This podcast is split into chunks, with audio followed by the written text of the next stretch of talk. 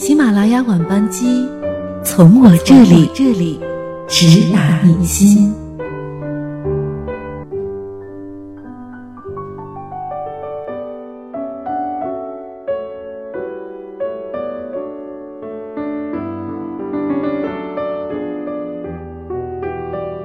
嗨，各位好，欢迎大家收听今晚的喜马拉雅晚班机，我是葛小日的夏天。今天在我录节目的时候，窗外正好下起了雨，不知道大家现在是否能听到窗外的雨滴声。今天要和大家分享的这篇文章，其实有关于最近热播的这部电视剧《欢乐颂》。《欢乐颂》背后隐藏的真相，心越穷，越没人帮你。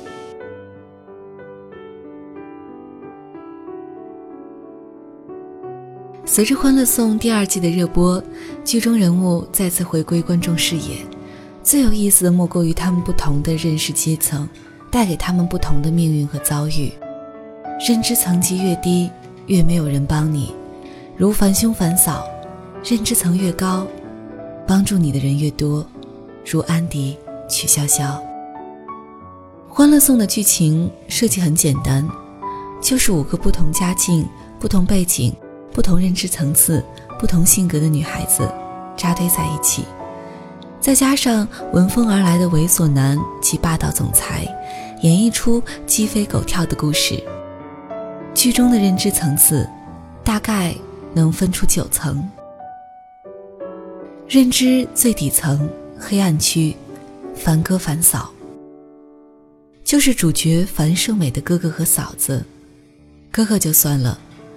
嫂子是非常害人的人，她不比樊胜美大几岁，但憔悴苍老，一张饱受生活摧残的脸，简直要比樊胜美的妈妈还老。她为什么这么老？剧中，樊嫂对樊胜美说：“你侄子雷雷前几天还说，等他长大了要让姑姑替他找工作。”这句话，让人感受到森森寒意。这是一双陷于愚昧的夫妇，没有自立意识，拼命榨取可怜的樊胜美。他们不是教导孩子要努力、要自强，而是理直气壮的做个寄生虫。在这种可怕的观念熏染下，孩子的人生还没有开始，就已经颓废了。剧中所有人都对这家人束手无策。无可奈何，称其为无底洞。这是一家没有骨头的人，如果他们自己不愿意站起来，谁也背不动他们。认知第二层阴寒区，烦爹烦妈，就是樊胜美的父母。樊爹倒了也罢，老头出场，除了在公共场合抽烟，就是医院的床戏。没太多机会使坏，心术之坏之人是樊胜美的母亲。剧中，樊家人逃离家乡，没有手机，没有钱，还带着孩子，到了上海就挤进女儿狭小的出租屋，看到女儿打折秒抢的衣物，樊母说了句极阴毒的话：“这还不如旧社会，旧社会还有个当铺呢。”见到女儿的衣物，樊母心里的第一个想法是把女儿的衣服卖掉，去填儿子的无底洞。这种扼杀式的压榨，窒息了女儿樊胜美事业的前程。樊胜美的哥哥嫂子是极蠢之人，而她的母亲，则是蠢而极坏之人。樊母之恶，恶就恶在她知道儿子不堪，为了控制儿媳。避免儿媳离婚分房产，他用女儿的钱给儿子买房，落在自己名下。他把所余不多的智力，全用来算计亲人，所以他们没有余力改善生存处境，越混越凄惨。此处是良知的分界线，也是生死线。如果他们认识不到自己的蠢，改掉以阴毒之心算计亲人的恶弊。就无法逃出苦难的樊笼。认知第三层，迷茫期，邱莹莹。邱莹莹是戏中最弱的角色。祖辈农民，父亲是家族中第一个进城的人，修摩托为业，而她是家族中第一个来到大城市的人。但邱莹莹根本没有人生目标，不想在大城市里待，只想回家啃老。可父母还在打拼。啃不动，只能鼓励女儿打起精神拼下去。所以，当邱莹莹因为办公室恋情而丢了工作之后，急切渴望小伙伴们的帮助，但谁也帮不了她，因为问题出自于她自己。她不先解决自己，就无法解决问题。只有等她想明白、想清楚了，她的人生才算开始。认知第四层，恐惧期，关关。其实剧中人多数处于恐惧期，但关雎尔年轻，缺乏职场经验，所以他的恐惧之心更强烈。他好心帮同事，结果同事出了错，却栽在他身上，他委屈到无以复加，信得高智力的美女安迪指点。获得职场事务流程概念，知道员工的工作是主管将自己的目标逐次分解，由员工来完成的。从这个高度，他平息自己的失误，获得主管首肯，平安度过实习期。认知第五层，无力期，樊胜美。剧中，樊胜美是高高在上的，妙语连珠，洞悉职场先机。而这只是表面光鲜。由于受困于家人的阴毒暗算，导致樊胜美心智受损。她能力极强，但必须倾注于短期行为，以满足家人无休止的榨取，这让她的能力大打折扣。她努力挣扎，渴望凭借优秀的外表拿下有钱的阔佬，但由于她的功利趋向明显。这让他沦为大城市闲人桌上最美的那道菜。他是智力高绝之人，但邪恶的家人如坠在他脚上沉重的锁链，把他的认知拉入深深的水底。最后，整部戏中所有的智力资源都赶来拯救他，才勉强把他从黑渊中拖出来。而现实，如遇到樊胜美。这种惨境，你必须学习自救，只能是自己拯救自己。认知第六层，瓶颈期，安迪，魏魏。安迪，高智商美女，曾任华尔街金融高管，但她自幼被抛弃，于孤儿院长大，被美国人领养，这导致她严重的心理疾病。一旦她摆脱心理困扰，就会跃升到认知的最顶层，但在此之前，他还是归来半凡鱼，慢慢修复自己。魏魏是个老板，有钱人，智力高，见识广，矢志拿下高智商美女安迪，而他经历过金融风暴，险死生还，是个见过风浪之人。但是，魏魏所经历的风浪，并没有让他破局明心。而是生出更大的恐惧，这让他心智与事业双双进入一个小冰期，让他成为一个内心蜷缩的人，成为一个洞悉一切却放不开手脚，凡事只求自保的人。这就注定了他无法征服高智商美女安迪，只能眼看美女渐行渐远，再多的努力，终究是枉然。恐惧伤害了他，让他的智商失去用武之地。认知第七层，通透期，曲筱绡。富二代，精灵百变，智计无双。论年龄，论经验，他都无法与安迪、樊胜美相比。但由于家境优裕，养尊处优，让他心无忧恐。最重要的是。他擅长运用社会资源。剧中，樊胜美的父母带小孙子，突然来上海，没有手机，没有钱，急得樊胜美哭成狗，在火车站茫然奔波，却死活找不到人。而后曲筱绡闪亮登场，她到火车站就坐上警察的巡逻车，让警察替她呼叫樊胜美父母的名字，帮忙找人。呼叫无果，曲筱绡又从警察处问到没钱旅客。聚集的避寒之地，成功找到樊胜美的父母。这个小细节，让他轻易的碾压了隔壁三个小伙伴。为什么樊胜美、关雎尔与邱莹莹要在上海租居，而曲筱绡却是业主呢？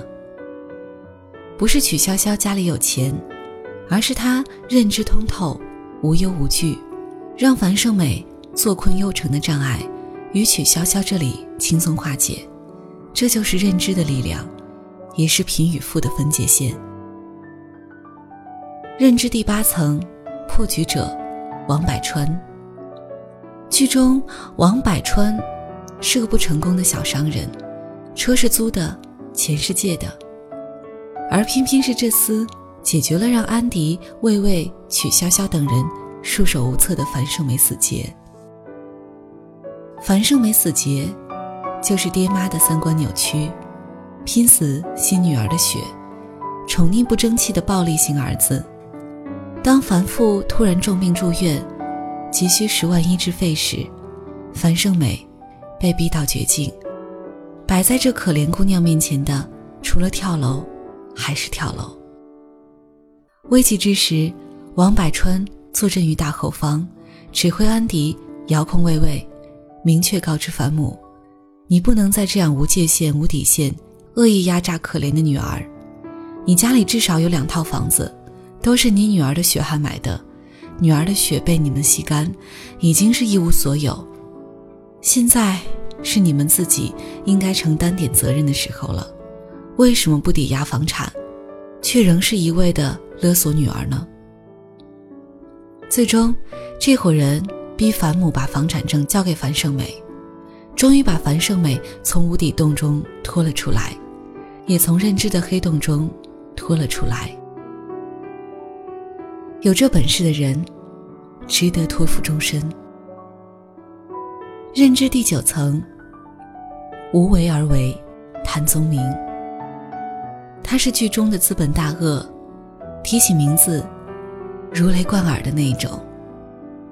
他熟悉人性，他洞悉人性，早发现魏魏虽然智力高绝，但内心恐惧，如一只吓惨的老鼠。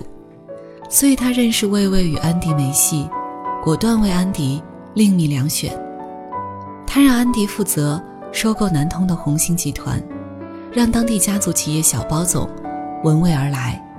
于是谭宗明向安迪建议和小包总联手收购。不曾想，安迪认为小包总是家族企业，产品链单一，经济危机日重，根本没资格联手。安迪拒绝，谭宗明就算了，不争不吵也不闹。接下来，小包总闪亮登场，不仅说服安迪，还要睡安迪。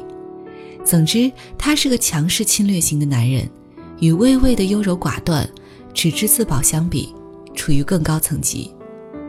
这就是谭宗明的表现。你想要什么，可以，但请自己动手拿。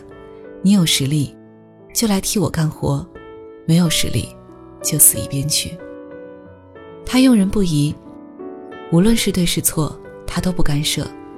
他所做的，只是把最优质的人力资源配备在身边。劳动归你，钱归我。他无为而无不为。认知层级是有一个规律的，认知层级越低，越没有人帮你。如樊兄樊嫂，你自己站不起来，别人也没有办法帮你。认知层越高，帮助你的人越多。如安迪，有人在网上黑他，顿时所有人全部出动。曲筱绡甚至调动自己的私人资源。彻底解决问题。而曲筱绡要拿项目，安迪不惜在公司会议上一心二用，戴上蓝牙耳机，一句一句的指点曲筱绡。最终，所有人来帮樊胜美，是因为她的问题来自于外界，而非她自身。从无雪中送炭，你满心冰雪，别人送来再多的炭火，也化不开你内心万里冰川。如果你将自己置于冰寒地带，就不要指望别人来救你，除非你自己走出冰寒，否则只会把帮助你的人也拖入绝境之中。只有锦上添花，你要让自己成为华丽的锦缎，别人的举手之劳相助会带来高效的产出，不是这世道功利，而是所有的人心都渴望上行，除非。你冲破认知迷局，不做赖皮狗，趴在地上让人施行，而是努力让自己优秀，才能获得更多的关爱，获得更多资源支持。心越穷，越没有人帮你。于此认知层级之中，我们看到的不仅是人心，不仅是人性，还有人类万古以来不惜奋进的上行力量。认知的晋升。有两条线，第一条是生死线，你必须要突破自我，不要让自己成为问题，才会给别人以帮助你的机会。第二条是贫富线，你必须要从自己的血拼向资源配备方向努力。这部影视中，樊胜美的家人在生死线下，而樊胜美其他租居的小伙伴却在贫富线之上。努力让自己成为资源配置者，才能够解决问题。这一切取决于我们自己，取决于我们对自我、对人性、对与生俱来的使命认知。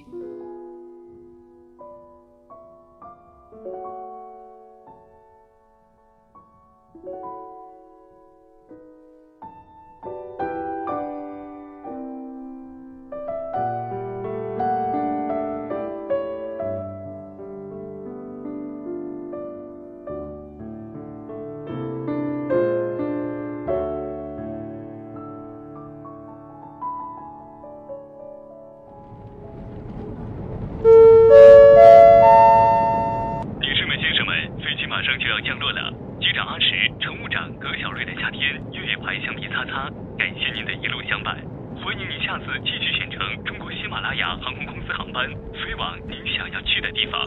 再见。Ladies and gentlemen, the plane is going to land soon. The Captain Archie, the chief steward，何小瑞的夏天，月牌橡皮擦擦。Thank you all the way. Welcome to next time you choose to take the Himalaya Airlines flight to the place you want to go. Bye bye.